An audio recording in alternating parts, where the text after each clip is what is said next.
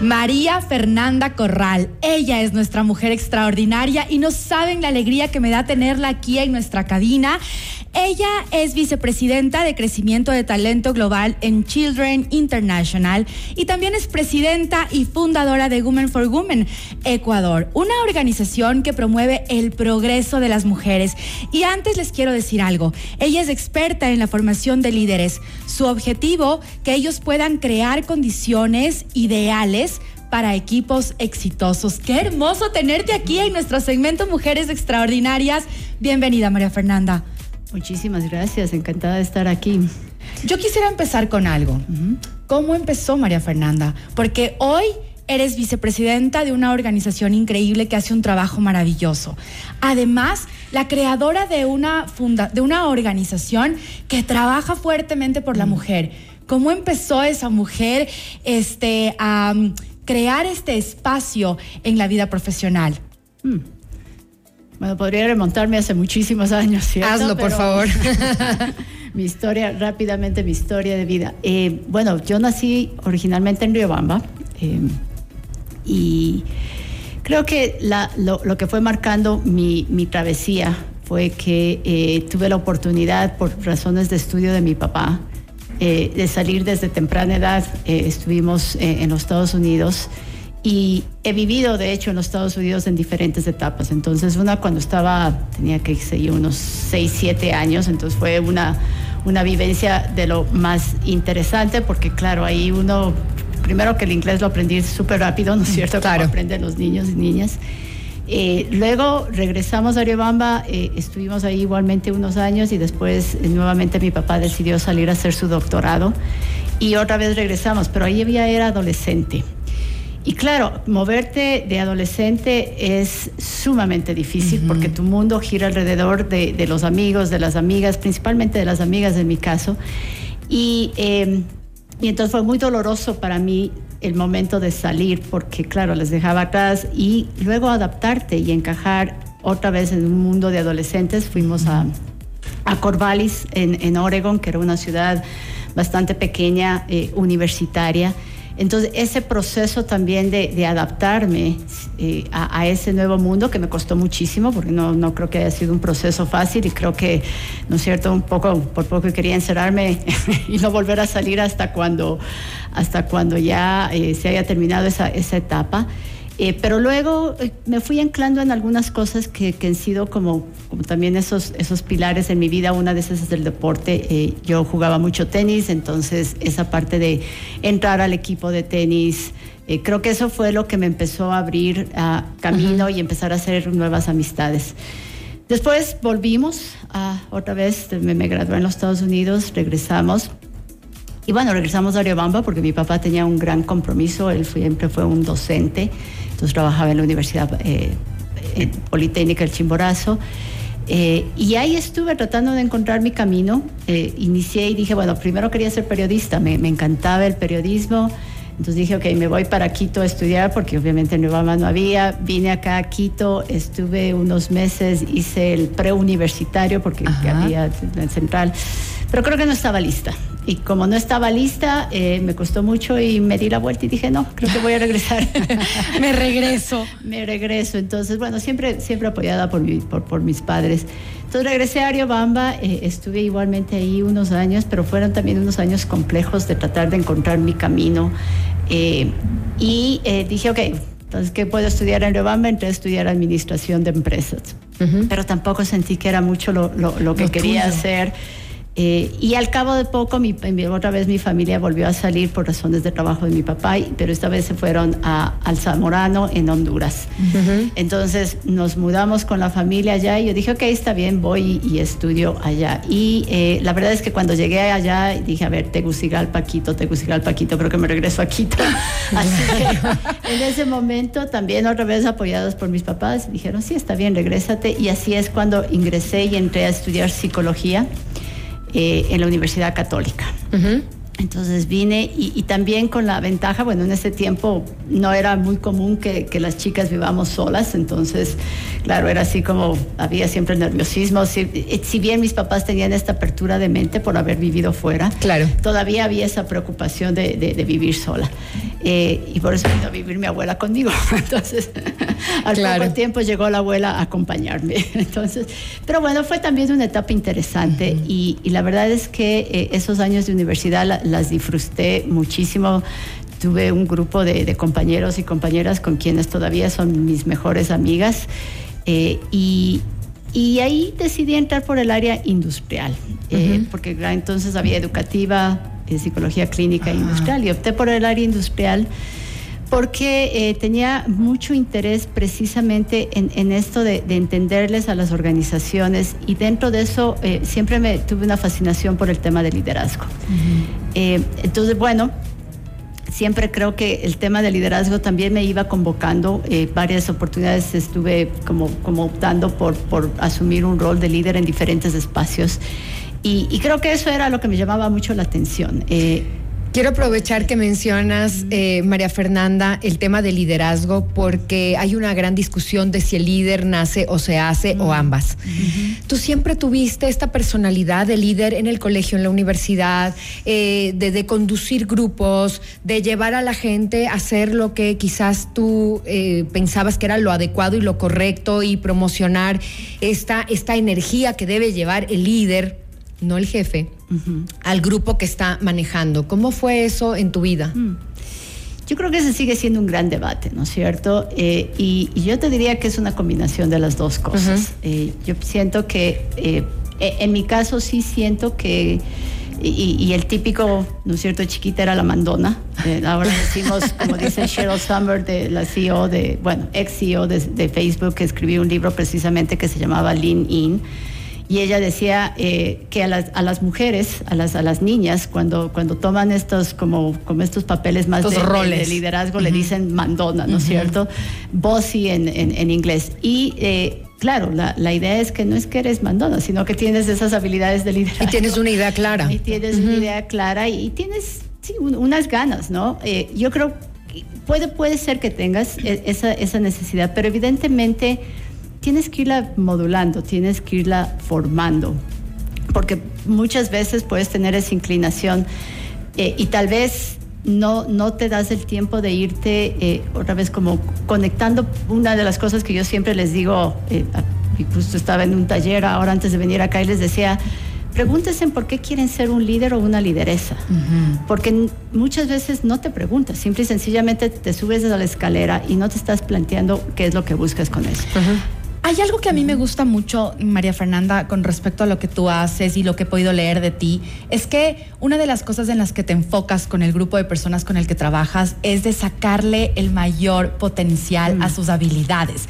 Como un líder, cómo una persona que está manejando un grupo puede ver eso, porque muchas veces nos centramos en ver los defectos de las mm. personas que trabajan con nosotros y nos olvidamos de valorar y de potenciar lo que mejor saben hacer. Mm.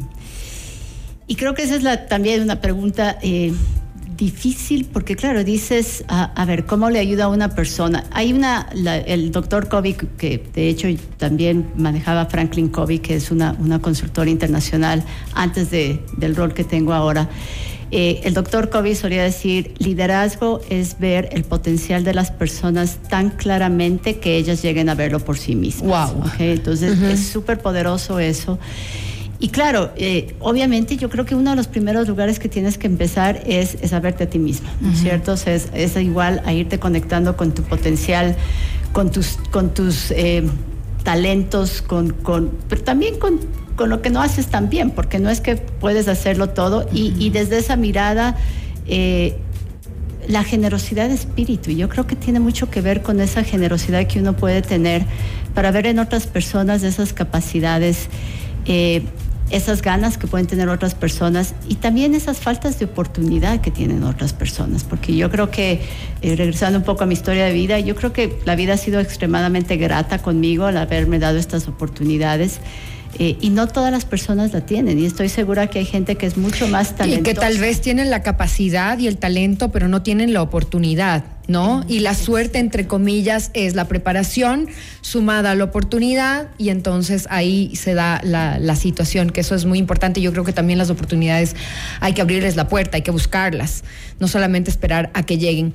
Tienes un, extenso eh, currículum, María Fernanda, pero una parte que me llamó la atención también es que has sido entrenadora y consultora, facilitadora de talleres en Estados Unidos, Argentina, Chile, Costa Rica, Perú, Colombia, Venezuela, Bolivia, Ecuador, en inglés y en español. Ya nos contaste por qué manejas también el inglés, claro, porque casi, casi que empezaste a estudiar y a aprender la lengua y a escribir en inglés. Entonces, después de tantos años de trabajar en este mundo del liderazgo, tanto en Latinoamérica como en Estados Unidos, ¿qué podrías decir tú que le falta a la mujer ecuatoriana para llegar a ese lugar de líder?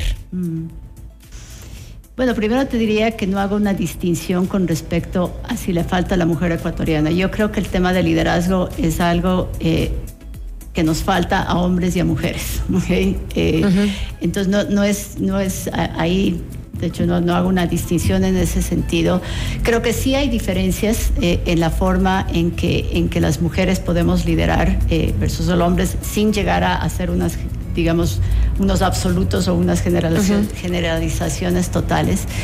Eh, pero definitivamente el, el liderazgo, y, y yo sí creo que el liderazgo marca la diferencia. De hecho, a mí igual me encanta una frase que dice quieres cambiar el mundo, ser un buen líder o una buena lideresa, porque desde, desde el círculo que estés. Y yo, eh, yo cuento esto de por qué hago lo que hago, por qué me enfoqué tanto en el liderazgo, es porque iniciando mi carrera eh, profesional, uh, tuve la, por una parte tuve la oportunidad de llegar a ser jefe muy, muy joven, creo que tenía 24, 25 años, y ya me pusieron en una posición de jefatura con un equipo muy grande, creo que tenía más de 30 personas a mi cargo. Eh, todas las personas obviamente eran mucho más experimentadas y mucho más, uh, mucho más años que los que yo tenía. Eh, y dentro de eso estoy segura, ¿no es cierto? Tenía mucho émpito, muchas ganas, pero claro, eh, obviamente tampoco tenía todas las habilidades y las destrezas para manejarme en una, en una cultura y un ambiente bastante complicado. Y por eso me encontré en una situación eh, donde mi líder era una persona que constantemente estábamos... Eh, nos encontrábamos muy fuerte porque lo que sí he tenido muchas es tener esa, esa tal vez esa valentía de, siempre expresar mi punto de vista, que no siempre, volviendo al tema que me preguntabas de qué pueden hacer los líderes, ¿no es cierto? No todos los líderes están abiertos justamente a escuchar diferentes puntos de vista. Y eso eh, eh, con este líder que no estaba abierto, pues me, generaba muchos problemas. Y, fueron fue un año bien difícil, pero yo no podía salir de ese rato de la empresa, porque también uno de mis principios es siempre tengo que tener la renuncia en el bolsillo. Entonces no podía ese momento porque estaba embarazada. Wow. Y, eso lo sabemos las mujeres, lo complejo que ¿Cuántos hijos tienes? Tengo solo una, sí. Era ella la que venía. exactamente. Entonces, pero eso me marcó porque yo creo que lloraba absolutamente todos los días del rato que llegaba. Claro. Eh, y, y, ahí entendí el, el, terrible daño que puede hacer un mal líder. Y ustedes pueden, ¿no es cierto?, identificarse porque cuántas conversaciones tenemos y de quién hablamos y cómo hablamos. Eh, a mí me encanta cuando escucho lo positivo que alguien diga que este, es que es que este jefe, ¿no es cierto?, cómo me ayuda a desarrollarme, cómo me ayuda a crecer.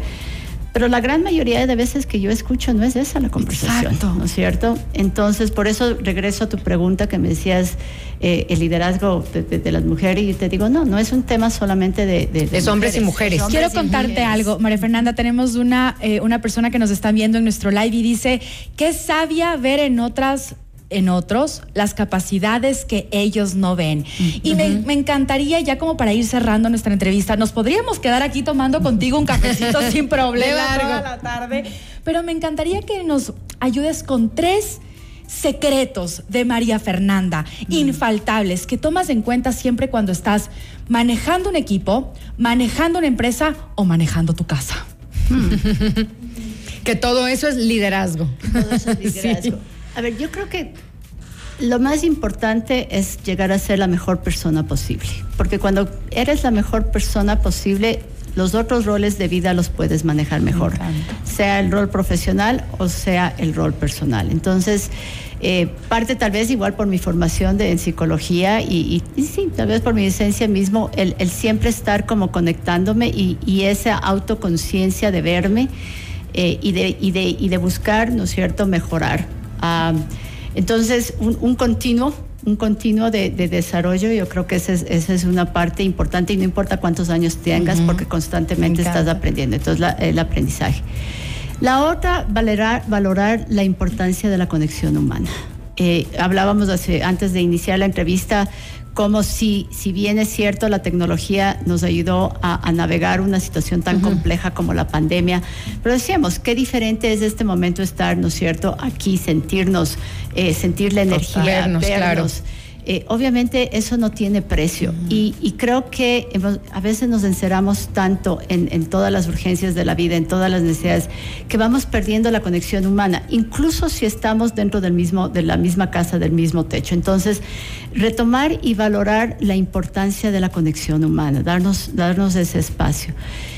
Y el tercero, te diría, eh, el, el, el aprender a como decía también, esta, me encanta igual muchos aprendizajes del doctor Kobe, a decir no porque tienes un sí ardiente por dentro. Cuando tú tienes claridad sobre cuál es tu sí ardiente, vas a saber a qué le dices no. Y eso es bien difícil, ¿no es cierto? Porque a veces uno quiere hacer tantas cosas. Tremenda frase, la vamos a guardar. Y, luego dice sí. Saber decir no cuando hay un sí ardiente. Qué hermoso. Ya lo saben entonces los tres secretos de María Fernanda. Aprendizaje, conexión y aprender a saber decir que no. Gracias. María Fernanda, ¿dónde te pueden encontrar? ¿Estás en redes sociales? ¿Eres una mujer que se mueve en redes sociales? ¿Le puedes compartir a nuestra audiencia dónde te pueden encontrar? Eh, la mejor forma de, encontrarnos, bueno, y aquí hablo de Women for Women, ¿no es cierto? Es en nuestras redes de Women for Women Ecuador, eh, que siempre es el, el arroba Women for Women S. Eh, y a María Fernanda, eh, no soy tan activa en las redes, debo decir que esa es la parte que, no me he movido tan bien, eh, pero en todo caso igual arroba Maife Corral. Gracias, gracias por este cafecito delicioso, gracias a las personas que se conectaron a través de nuestro live en nuestra cuenta Café FM Mundo y por supuesto a quienes están en Facebook y se van a repetir esta entrevista en nuestro canal de YouTube. Vamos a ir a una pausa y enseguida regresamos con más. Ya volvemos.